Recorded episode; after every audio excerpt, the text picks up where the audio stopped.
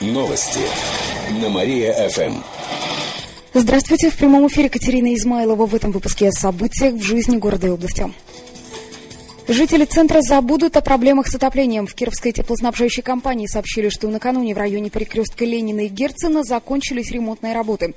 Там заменили оборудование центрального теплового пункта и 200 метров труб. Старые были полностью изношены, а новые не будут ржаветь и прослужат до 50 лет. Теперь кировчанам не нужно будет терпеть ремонт во дворах. На это потратили более 5 миллионов рублей, а всего к концу года планируют освоить на реконструкцию теплосетей более 260 миллионов.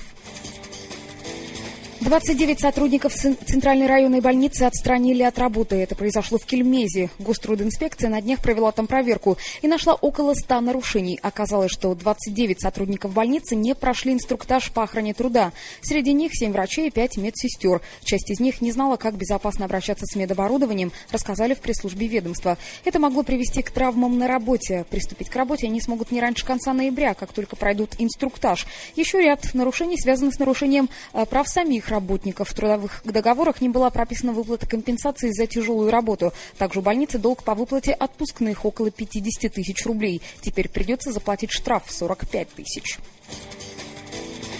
Кировчане получат поздравления от Деда Мороза по почте. Услуга стартовала в Кировском отделении Почты России. Письмо или подарок можно заказать в любом почтовом отделении или по интернету. В этом году предлагается около 20 вариантов подарков. Например, игрушки, наборы для творчества, пледы. Подарок обойдется максимум в 1200 рублей, поясняет на Кировской почте. Также к нему прилагается некий сюрприз. Чтобы посылка от Деда Мороза пришла вовремя, кировчанам рекомендуют оформить и оплатить заказ до начала декабря.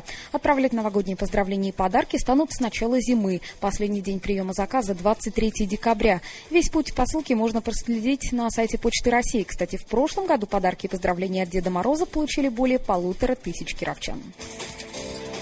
Эти и другие новости вы можете прочитать на нашем сайте www.mariafm.ru. У меня к этому часу все. В студии была Катерина Измайлова. Новости на Мария-ФМ.